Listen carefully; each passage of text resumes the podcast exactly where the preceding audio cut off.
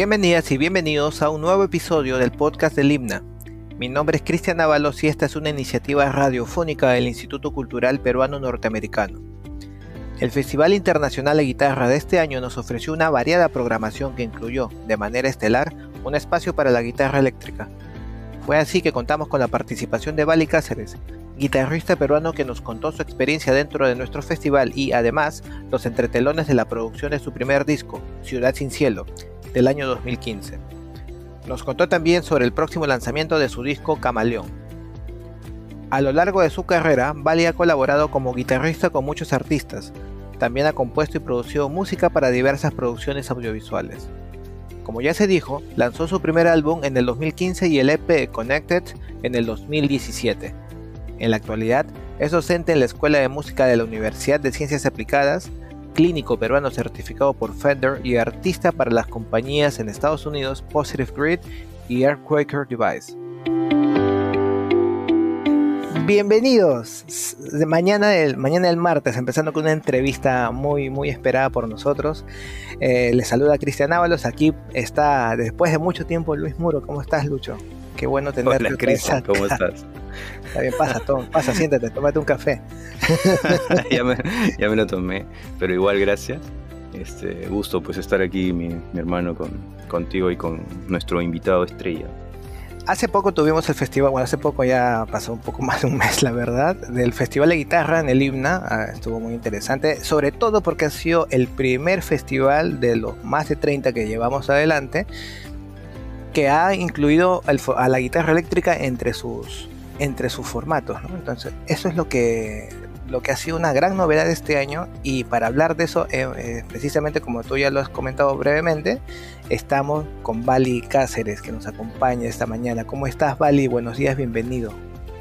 Buenos días, Cristian. Buenos días, Lucho. ¿Qué tal? Bueno, un gusto estar acá con ustedes. Realmente súper contento de, de participar en una nueva actividad de, del himna.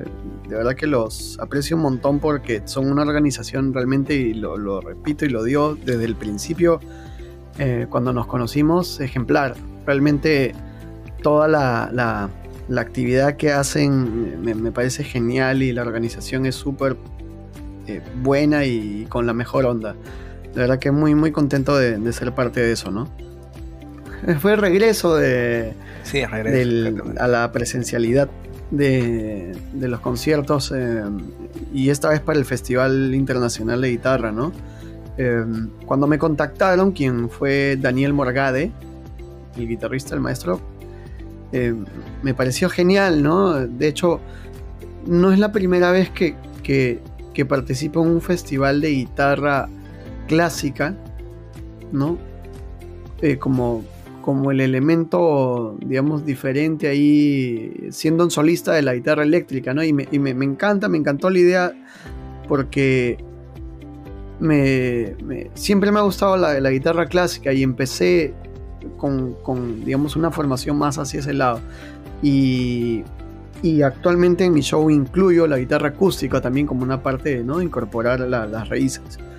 Y me pareció genial la oportunidad que, que me dieran la apertura que han tenido a, digamos, a, nuevos estilos, ¿no? A, nuevos, nuevos, eh, a nuevas propuestas también eh, para el formato de festival que, que vienen manejando, ¿no?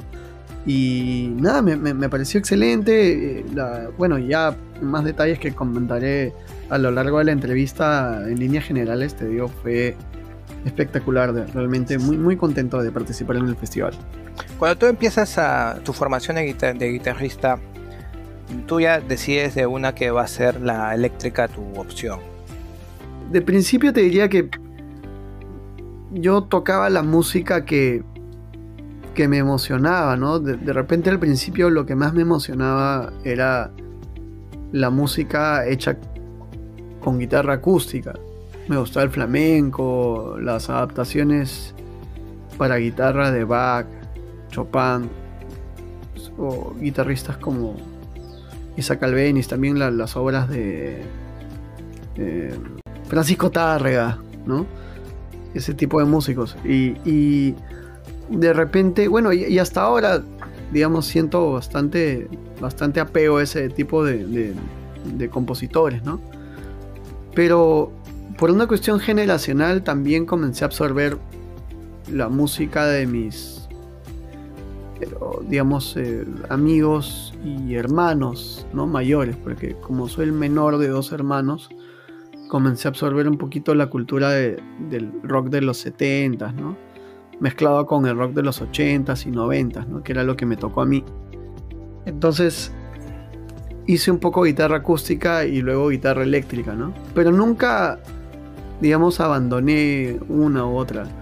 Eh, las diferencias sí son, digamos, eh, en, teoría no, porque la construcción del instrumento es la misma, pero hablando de, cómo, cómo, está distribuida, digamos, las notas, ¿no? En, el instrumento.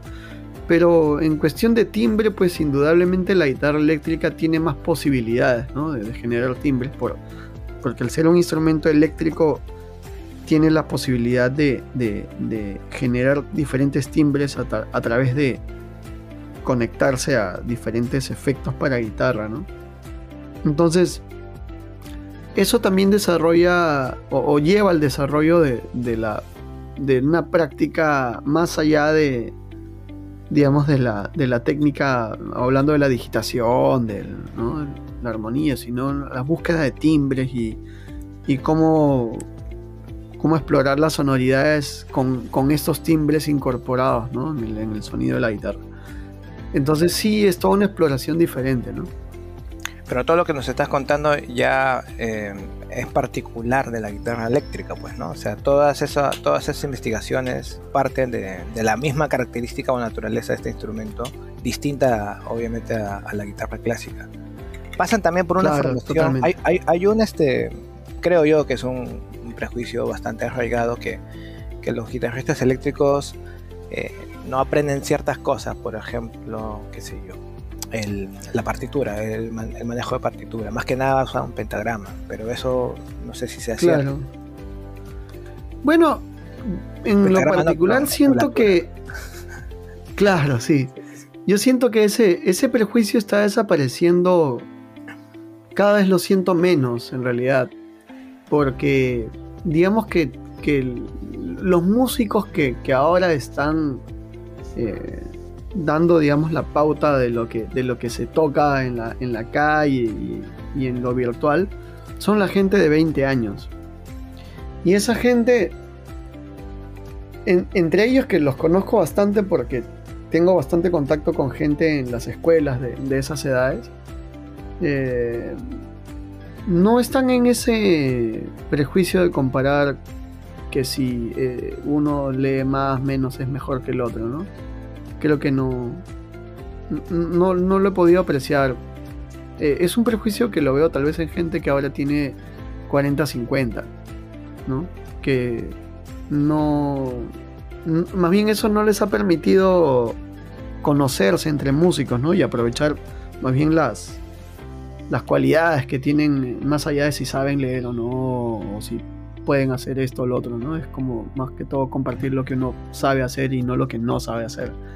Entonces, siento que está cada vez mejor eh, por esa parte, ¿no? O sea, definitivamente siento que, que la habilidad que sea que uno desarrolle es la que necesita para, para hacer lo que, lo que se propone, ¿no? digamos, en, en ciertos casos, grandes músicos, tipo, ¿no? No, sé si Santana sepa leer partitura, por ejemplo, ¿no? No sé si necesite tampoco leer partituras, por decirlo así, ¿no? Entonces, o no sé si poniéndonos del otro lado, este, Andrés Segovia hacía tapping, ¿no? Entonces, este. O, la técnica de Van Halen, ¿no? Así cuando, cuando claro, sabía hacer arpegios con, con, delay, no sé. Entonces, como que eh, por los dos lados sería injusto, ¿no? Si llevamos a Segovia a, un bar de metaleros o si llevamos a, a no sé, a Santana al conservatorio, quién sabe, se podría ser vilmente ajusticiado de manera injusta, ¿no? Entonces creo que todo depende del contexto, ¿no? En lo que uno necesita hacer. Y realmente poner a, un músico en la horca porque no sabe algo que no tiene nada que ver con su propósito. Hay tantas técnicas y cosas que, aprender que, es imposible que alguien tenga todo el álbum lleno de, ¿no? de las técnicas de la guitarra. ¿no? Todos los claro, checks, entonces, ¿no? Claro. Claro, entonces eventualmente va a depender de dónde estás, qué música haces, en qué círculo te mueves, qué habilidades necesitas, ¿no? Y, y, y conseguir esas habilidades y, y, utilizarlas a tu favor, ¿no? El mismo de Paco de Lucía, ¿no? No, no sabía. Sí, pues, y mira, estaba tocando con dos monstruos que, que, que más bien lo veían y, y, aprendían mucho de él también, ¿no? Pero claro. el, el, algo que, que él decía también y que comparto bastante es que para poder tocar con ciertos músicos tienes que tener estas habilidades en común. Entonces, si tocas con músicos que leen, ¿no? Eh, definitivamente necesitas leer, ¿no? Eh, Por porque... una cuestión de comunicación, ¿no? Este, de manejar sí, el mismo idioma, este. Sí, de... sí. Es, es, eso básicamente, ¿no? Ahora, claro. eh, o hay que ser consciente de que, ok, no voy a desarrollar esa habilidad, entonces no voy a ir por ese lado, tal vez por otro, ¿no? Eh, en, en, mi caso, te digo en, par en, particular, siento que leer me ha dado bastantes beneficios, ¿no? Poder tocar con muchos músicos que, que leen y que se comunican leyendo. En, a mí me tocaba, digamos, de repente ser el, el que se acopla a la situación, ¿no? ¿no? No, no, no, sé si hubiera sido al revés, si de repente hubiera agarrado a un músico de, de, de, la sinfónica y decirle, oye, sácate estos covers de oído. No sé si hubiera funcionado así, ¿no? Me, me, hubiera gustado también, o sea, de, de repente, ¿no? Eh, pero, pero algo, y hablando de partituras, no sé por qué me he pegado con eso, pero que me parece muy bacán. A, a pesar de leer, te digo, una de las cosas que menos me gusta es leer en vivo. Ajá. Sobre todo el tema, del, el tema de rock. Porque el rock es una cosa que necesita una comunicación visual con el público directa. Para empezar que hay que considerar algo, ¿no? Eh, si, si, no existe la improvisación en un show donde estás leyendo, pues no necesitas claro. imaginar, solamente enfocarte en interpretar. Que, que no es más fácil, ¿no? Nada no, obvio, obvio. Pero, obvio. pero pero definitivamente en un show, eh, por ejemplo, ¿no? De música instrumental, hablando de, puede ser, por ejemplo, no sé, el típico cuatro estaciones de Vivaldi, la orquesta sinfónica. Y no necesitan ver al público, ¿no? El, el que, el que ve al público es, por ejemplo, en, en, una, en una ópera, ¿no? El cantante, el tenor claro. o el soprano, eh, que, que van a comunicarse al público, esos no están leyendo. Porque necesitan no, pues. tener un contacto visual con el público. Se dirigen al público con la mirada también. Entonces, eso sería para mí el que da el mensaje principal, que es la letra. En mi caso, el que, la melodía. Uh -huh. No me facilita el hecho de leer en vivo, ¿no? Porque me cortaría más bien esa entrada al público, ¿no? A comunicarme de forma más directa. Claro. Esos son los pros y contras de leer para mí en vivo, ¿no? Y, y, más si estoy tocando un show de pop donde el cantante, que tengo a unos metros al lado, es el, el más showman de todo el lugar. Y, y, por ser más showman y por ser más el que conecta con el público, el contraste es mayor si tiene a un costado a un guitarrista leyendo. un guitarrista Se siente este, más contraste. Claro. Quieto y, y, este, y ensimismado, claro. ¿no? Claro, entonces comienzas claro. a tener medio o un tercio del escenario inmóvil, ¿no? Y no es el código de ese estilo. Claro. Entonces, Exacto. claro, pero, pero, pero como te digo, depende una vez más de lo que requiera el show, la habilidad que requiera el show, ¿no? La, la música, siempre en función de eso. Si la música suena mejor leyendo, bien, si la música suena mejor sin leer, mejor. Depende de la, de la, de la situación. En mi caso, siento que funcionó de esa manera, ¿no? en función a lo que la canción quiera. Ahí lo menos importante, te diría, el ejercicio es que lo que más importa es la canción, ¿no? No, no. Y, y que uno que sea un buen vehículo para, para, para, expresar el tema, ¿no? Hablamos un poco de tu sí. disco. De tu disco ya van siete años de él, ¿no? Oh. Ciudad sin cielo. Lo estuve escuchando y, y capto todo eso que nos estabas contando de las influencias que, que tú has, eh, de las que te has empapado de chico, ¿no? Cuando aprendías a tocar la guitarra.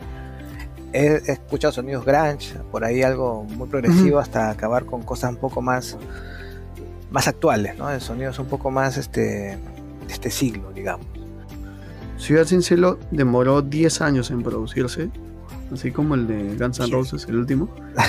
Pero sin ese presupuesto, ¿no? Sin ese presupuesto. Salvando distancia. Con, esos pequeños millones de dólares de distancia, ¿no? Em, entonces, y, demoró básicamente porque, para empezar, yo no tenía idea de que iba a ser un disco solista al principio, ¿no? Eh, yo trataba de conseguir cantante con mi grupo instrumental, no conseguimos cantante, eh, se hizo instrumental porque realmente no había quien haga melodías, o sea, los cantantes. Y, o sea, paréntesis ahí, ¿no? O sea, hablando de cantantes, ahora hay cantantes. antes también, pero eran mucho menos. Antes lo más cerca un cantante que yo pude encontrar este pata un poco más extrovertido y responsable que el resto. Nada más. ¿No? Entonces era un pata carismático, que cantaba bien pero nunca practicaba. Entonces siempre este personaje que en contraste con los músicos que nos dedicamos a practicar más. O sea, ¿qué iba a cancelar pues un ensayo por ir al cine con alguien jamás? O sea, a mí me parecía, pues eso me parecía terrible, ¿no? O sea, este o tenía un bautizo, matrimonio, lo que sea. No, no, no. No, ¿qué, estás, estás, contando? No, no, compartía, ¿no? Pero, pero te digo, ese era, ese era lo más cerca a un cantante que yo conocí, de música popular.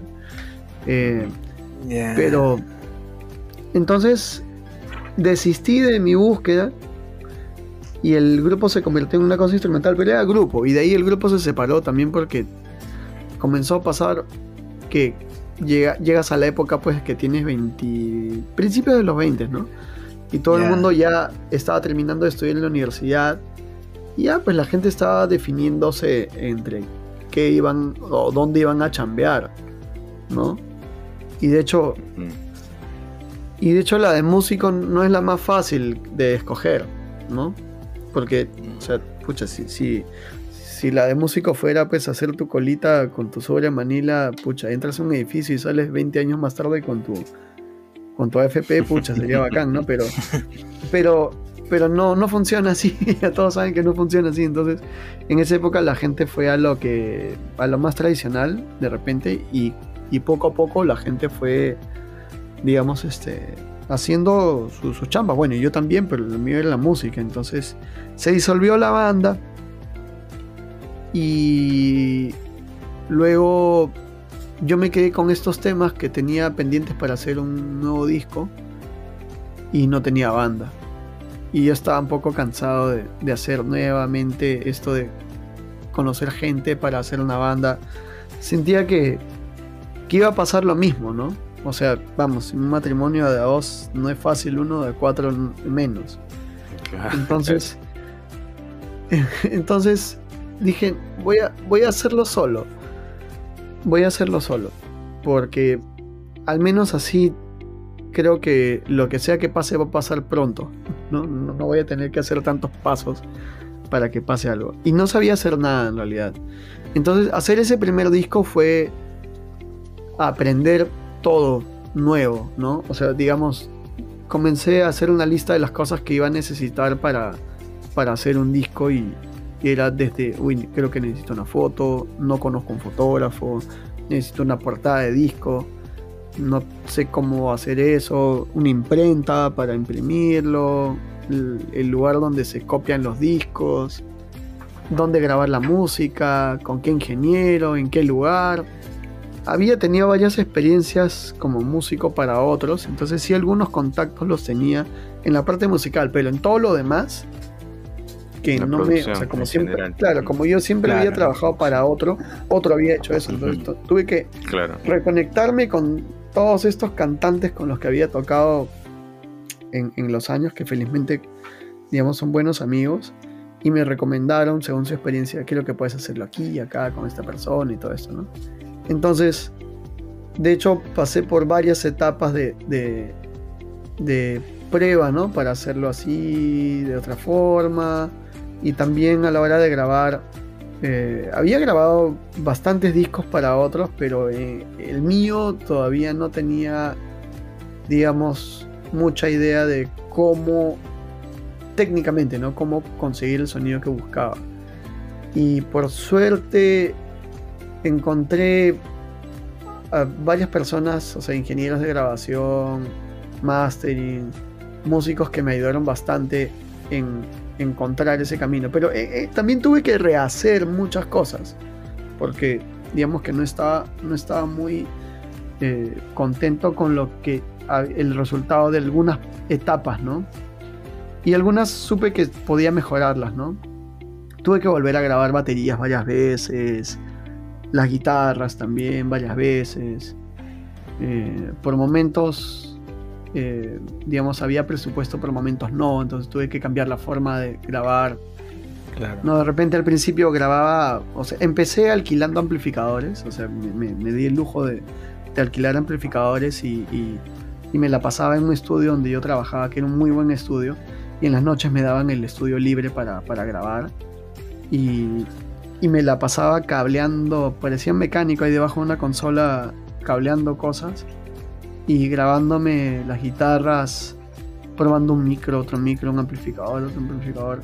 pero eso era carísimo hacer, hacer todo eso.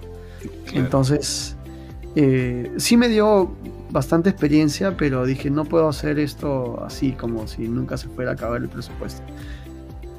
Entonces me enteré de que podía hacer un reamping, que es una cosa que grabas en tu casa la línea de la guitarra y luego la pasas por amplificadores en un estudio. Claro. Y, terminé el disco así, terminé el disco eh, unos días libres que tenía el ingeniero que se iba de viaje, me lo dejó en super preso y se lo hice por un canje, por unas obras que yo iba a grabar para otros artistas, y me dejaron el estudio para hacer eso en unos días. Y así lo terminé. Y eh, bueno, todo ese proceso tomó años porque también componerlo me tomó varios años, ¿no? Tratar de buscar más una, una, un estilo, una identidad que se, que se note, ¿no? Entonces, todo eso fue así. Eh, de hecho, para el segundo, mira, este tomó 10 años entre que terminé una banda y lancé el primer disco. Y el segundo me tomó como un año y algo componerlo y grabarlo fue rapidísimo, o sea, fueron tres meses o algo así. ¿Por qué? Porque ya, ya sabía, digamos, qué, qué etapas tenía que, que hacer, eh, había aprendido un poquito más de la, de la parte logística, ¿no? organización, hacer una línea de tiempo, cumplirla. Claro. Estamos hablando de Connected, ¿no? Estamos hablando de... y claro, eso ya es Connected. Entonces Connected se hizo en, o sea, las grabaciones en, tres meses. Y, escogí, digamos, a, las personas con las que había trabajado antes que, que iban a un ritmo que, que, realmente a mí me, también me empujaba a, a hacer las cosas bien y a buen ritmo, ¿no? Eh, me, gusta porque ese disco fue intenso, se hizo, se hizo como si tuvieras un proyecto que, tiene una fecha que no puedes mover y, lo tienes que sacar sí o sí. Salió muy bien. Y eso fue, fue, fue, muy chévere. eso sí, tuvo una presión bien fuerte porque el, productor de ese disco sí me, me tenía ahí todos ah, los días presionándome con que necesitaba esta guitarra y necesito este track y necesito esto Pero claro, es, que compongo un puente acá y qué sé yo. Exacto, sí. Pero que si trabajas con un productor así, ya pues tú, el productor va a ser pues una persona que te va a tener como un mosquito en el oído, pues, ¿no? O sea, hazlo, sí, acá, tiempos, plazos, platas, ya, sea, ya olvídate, ¿no? Sí, y eso, fue bueno, para ese disco. Pues, claro. Y, y bueno, ahora el tercero es diferente.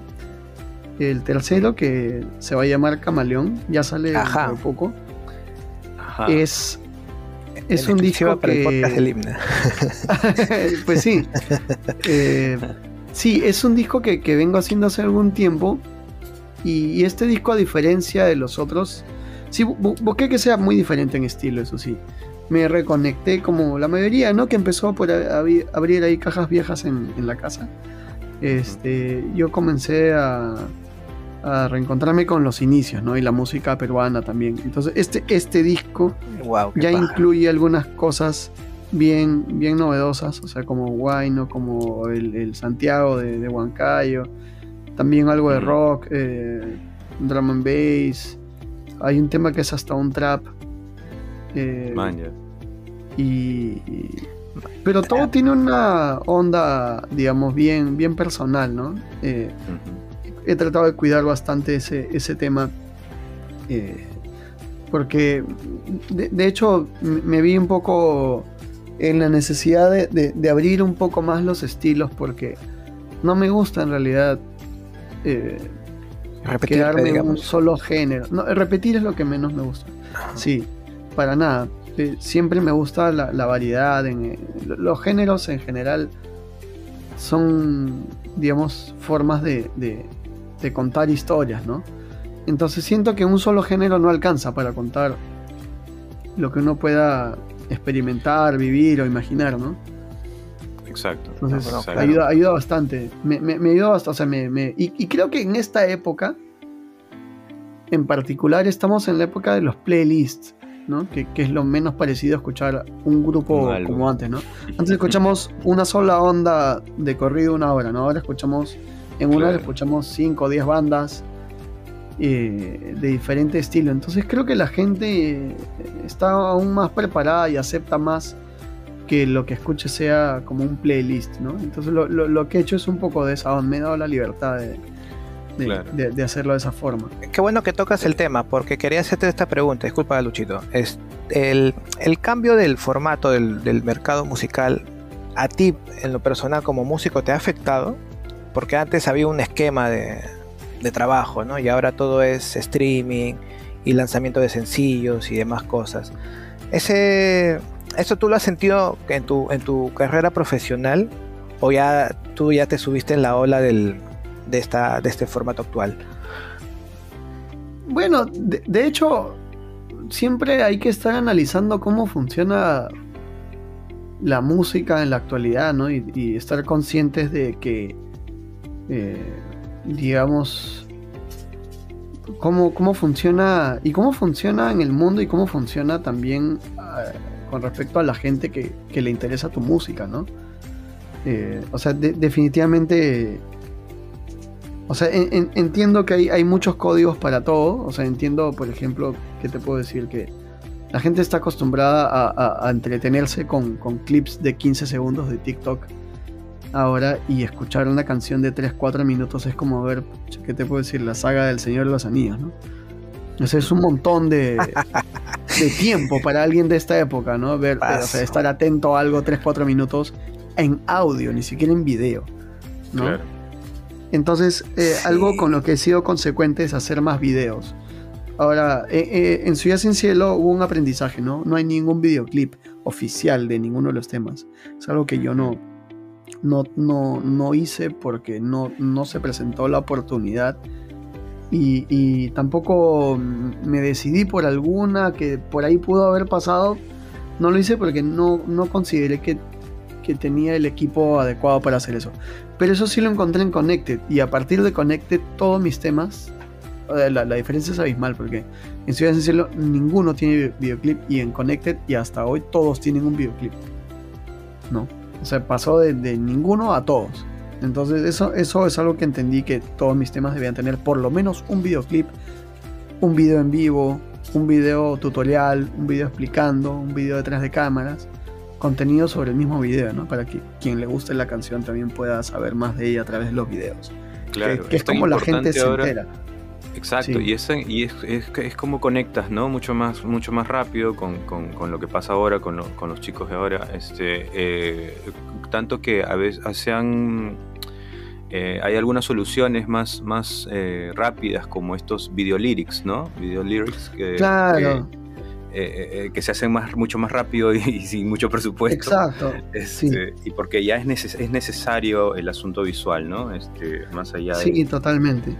Sí, pues, o sea, hay como envolver a los, hay como que envolver, ¿no? A los, a los, a los oyentes. O sea, que, es, que no solo escuchen, sino que vean, que sigan. Sí, principalmente, principalmente entiendo que, que la gente joven ahora entiende y, y absorbe la, cultura a través de, un video, ¿no? de la estimulación visual. Entonces principalmente entiendo también por eso que a los más jóvenes lo que más les gusta, con lo que más les gusta entretenerse es con videojuegos, más que con música. Los estimula más el, ¿no? el, sentido de la vista. Entonces, creo que es indispensable eh, digamos, difundir la música a través del, del, video, ¿no? Como ya una cosa conceptual también. Claro. Entonces, eh, eso, eso siempre lo, lo, tengo en cuenta, sea donde sea, creo que eso, eso ya está pasando hace bastantes años. Eh, al menos yo lo vengo aplicando desde puntualmente, te digo, 2014, creo 15. Por ahí que es donde, ya, ya comencé a darle más ritmo a esto. ¿no? De hecho, tú tienes varios aportes a, a bandas sonoras, hasta donde yo tengo entendido. ¿no? Sí. ¿Tú ampliarías, ampliarías esa experiencia a los videojuegos? te, gustaría a ti personalmente hacer una banda sonora de videojuego? Sí, de hecho me encantaría. He hecho cosas parecidas, pero definitivamente sí. O sea, me, encanta. Siempre me ha gustado el tema de. de digamos, del, del cine, del audiovisual, ¿no? Eh, y siempre me, ha resultado bastante bien hacer música con imágenes o escenas, ¿no? Me, encanta. definitivamente, bueno, eh, mi, música también la han tomado para algunos cortos y escenas, ¿no? Series o, películas por ahí, no recuerdo exactamente alguna ahorita, pero, pero sí eventualmente ha sido parte de, algún audiovisual. Y me gusta, me, me gusta sobre todo eso, que poder linkear las dos cosas, ¿no? O sea, tener eh, música incidental, pero que también tenga mi identidad en ella, ¿no? No, digamos, hacer música genérica para, para digamos, eh, o música de fondo. Eso es justamente lo que nunca me gustó, que mi música sea de música de fondo, no solamente ah. música de ascensor o de, o de cóctel. Yo, este, qué bueno, qué bueno que lo comentas, porque yo este, me acerqué a tu música, o sea, el, primer contacto, hay una cosa que, me pasa, no, no, no, estoy con ánimos de rajar, simplemente quiero dar un comentario, que muchas de las propuestas radiales de, nuestro entorno local, eh, bueno, yo se, escucha porque, bueno, hay que estar eh, atentos a las noticias, las novedades, qué sé yo, ¿no? Y a veces uno capta una radio eh, escucho muy poca radio, en verdad, una que otra, no, no, no, mucho y no muy seguido tampoco. Cuando se trata de música, quiero decir, ¿no? Entonces, ahí alguna vez yo he agarrado alguna, en las mañanas sobre todo, y siempre me quedo con esa sensación, ¿por, qué esa, esa canción de cortina, por qué no la ponen? Porque está más bonita esa que las que programan. y lo mismo me pasó mucho tiempo con una que, que es tuya, pues, de tu disco del 2015 que siempre la escuchaba. Ah, sí. sí, qué paja esa, esa canción. ¿Por qué no la ponen? ¿Por qué no la ponen? Porque, claro, siempre que la lanzaban estaban, bienvenidos, no sé cuánto, ¿no? Claro. Y, y, sí, pues esto es un tema. Eh, no, sé a qué se deba, ¿no? Pero bueno, eso era lo que. Tal vez es un tema burocrático, netamente. ¿ah? Sí, eh, Pero de hecho, de hecho, creo que, mira, los músicos igual, siempre hay puertas que se abren, puertas que no se abren, ¿no? Mm. Y, hay que estar receptivo a los que se abren. Eh, definitivamente eh, hay radios que han pasado mi música, como Doble 9, eh. ¿Cómo se llama esta? Filarmonía, también. eventualmente Miraflores, eventualmente también en esta radio que me comentas era Oasis. Exacto, sí. Y algunas veces pasaron también la música. Y, pero, pero puntualmente en Oasis la, música como cortina sonó varios años y eso también fue positivo eh, por el tema de regalías también. ¿No? Entonces es como también eh, generó alguna recordatoria en la gente que va a los conciertos, ubica la canción, ¿no? Entonces eh, sí hay algo positivo ahí, ¿no? Digamos que tal vez no, no es, eh, digamos, el, mercado en el que el, tipo de música que hago es el, más, eh, digamos que, masivo, ni mucho menos, ¿no? Claro. actualmente me, han pedido eh, mi música para pasarle en una radio en, en Japón. Y, digo, pucha, qué chévere. Claro. digamos, siempre estoy agradecido por, por, la oportunidad que salga, ¿no? O sea, digamos, si es cortina, si es en la programación. Eh, e, es alguien tratando de buena voluntad dar el espacio que, que, sea posible, ¿no? De hecho, me gustaría estar pues en el horario más estelar y todo el tiempo posible. Pero bueno, eh, siempre va a haber una puerta que se abra y hay que aprovecharla, ¿no? Creo que, y agradecido con la gente que, que ha tenido la buena voluntad de dar el espacio que, que estaba disponible, ¿no? Pero como te decía, en lo personal mi comentario iba a que yo más me he conectado con esas bandas que con las de la programación. O sea, ya ah. hablaste de la radio, ¿no? O sea, sí, a veces pasa eso, sí. Claro, tu, tu a música... Mí me ha pasado con, ¿Sí? con música de comerciales, que los he buscado. He buscado el comercial, claro. También, exactamente. Sí, suele pasar con lo instrumental, ¿ah? Porque la, música instrumental no, no, no la pasan tanto en programación. Sí, claro. Sino de fondo. Y, y, tiene sus beneficios, porque comercialmente te diría que también es bastante favorable. Claro, claro. Pero por eso, así yo conocí tu música, conocí a, no sé, The Caesars, eh, redescubrí a Blur, que solamente por ahí un par de cosas había escuchado en, su momento. Este, Rooney, ya que hablaste de propagandas de esa banda también, me pareció paja cuando la escuché en un, comercial X de no sé qué colonia, no sé qué marca. Y decía, pero esta canción está paja, ¿no? Y, tú te, ya en estos tiempos con la internet aquí al costado, pues tú tecleas como un endemoniado y ya hasta conseguir el, dato, ¿no? O vas al, al, al, al Shazam, qué sé yo, ¿no? o, tecleas en el YouTube un balbuceo y, y, alguien lo también. o ya se puede. Yo pensé que era broma, pero ya se puede, ya. No, por supuesto, claro. Ya se puede. Hay que hacer, hay que hacer ah. algo este, atinado, ¿no? Para, para escribir el balbuceo, ¿no? Que salga oh, bien. Claro, claro. Y, alguien lo ha hecho antes. claro, sí, sí, sí a mí me pasó con eso, con lo que tú dices. Si yo envalentonado digo, entonces si yo silbo, el Shazam me va a reconocer. Y el Shazam básicamente me dijo, eh, tienes que nacer de nuevo para que se te pueda entender. Ah. sí, el Shazam, aquí estamos haciendo la prueba. Voy a silbar, voy a silbar a ver el Shazam. Nada. El Shazam me dijo, error, error 404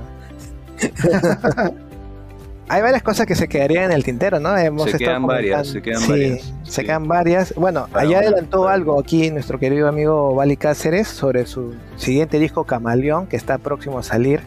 Y también, este, bueno, algo sobre su propia inspiración, ¿no? Sobre cómo, el rumbo de su música, cómo está yendo. Y no sé si tú tienes algo más que añadir, este, Vali, sobre eh, tus redes sociales, algún lugar donde la gente pueda seguir tu música o algunas próximas presentaciones que tú tengas? Bueno, sí, se vienen varias, varias eh, presentaciones y, y, bueno, bastante música nueva con el, con el disco nuevo que, va a ser un disco largo esta vez. No va a ser un EP, va a ser un disco de 10 temas. Y harta música nueva y la pueden encontrar en, en todas mis redes. Estoy en Instagram, en todas las redes como Bali Cáceres. Instagram, YouTube, hay muchísimos videos que pueden ver de no solo la, música, digamos, eh, videoclips o también hay tutoriales, eh, algunos blogs que he hecho. Hay mucho detrás de cámara de, esto, de cómo, cómo se hicieron los discos, ¿no? las personas que, están envueltas en el proyecto. Hay mucha información bien, bien interesante en video en YouTube y también en Spotify está toda la música ¿no? En todas las plataformas realmente está, está mi música, Deezer, Tidal, todas estas. Así que nada, los invito a ver en, Facebook, todavía estoy, todavía estoy. Todavía. claro. Sí, así que pueden encontrarme como Vali Cáceres en todas. Ah, sí. sí muchísimas gracias. Esto ha sido todo por hoy. Les recordamos que pueden seguir al Himna en sus redes sociales donde podrán estar al tanto de nuestras próximas actividades culturales. Hasta pronto.